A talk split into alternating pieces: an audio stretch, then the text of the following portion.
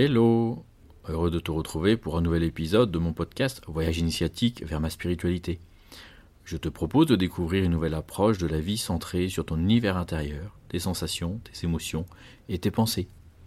Je suis Jean-Christophe, ton accompagnateur dans ton voyage vers la découverte de ton être véritable.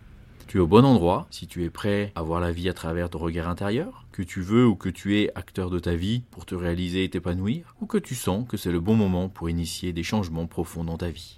Toujours dans la thématique de cette troisième saison, euh, de découvrir des outils euh, qui permettent d'avancer sur mon chemin initiatique vers ma spiritualité, mais également me permettre de lever mes blocages. Euh, Aujourd'hui, je voudrais, ou dans cet épisode, je voudrais plus exactement te parler de la radiesthésie. Alors la radiesthésie, beaucoup de personnes en ont entendu parler. Je dirais que peut-être un des emplois le plus connu est euh, l'utilisation par les sourciers pour euh, retrouver une veine d'eau afin de permettre d'établir euh, un puits. Alors différentes pratiques techniques sont utilisées. certains vont utiliser un pendule peut-être euh, l'approche la plus connue en radiesthésie. Euh, on a également les baguettes de sourcier, euh, généralement réalisées en noisetier. mais on va retrouver également des antennes de léchère ou d'autres approches. Mais finalement, qu'est-ce que c'est?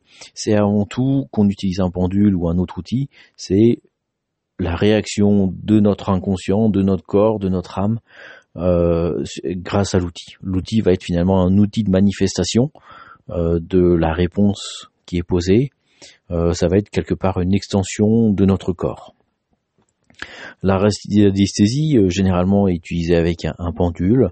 Euh, le pendule est initialement calibré selon une norme par l'utilisateur sur une réponse positive, une réponse négative, mais également pouvoir aussi manifester si la question a été mal posée.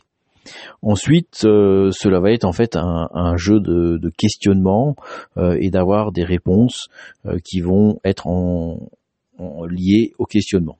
Le questionnement joue un rôle crucial puisqu'il faut être extrêmement précis, il faut aussi poser les questions de façon fermée, c'est-à-dire euh, avoir une réponse qui soit soit positive, soit négative, et avoir, comme je le disais précédemment, cette possibilité également d'avoir une réponse qui nous indique que la question a été mal posée.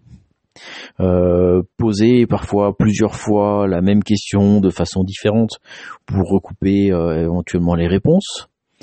L'utilisateur doit également être dans une neutralité, c'est-à-dire qu'il ne faut s'attendre à aucune réponse et laisser faire euh, l'inconscient, l'âme, euh, à travers des micro-mouvements qui vont euh, être amplifiés à travers le pendule par exemple.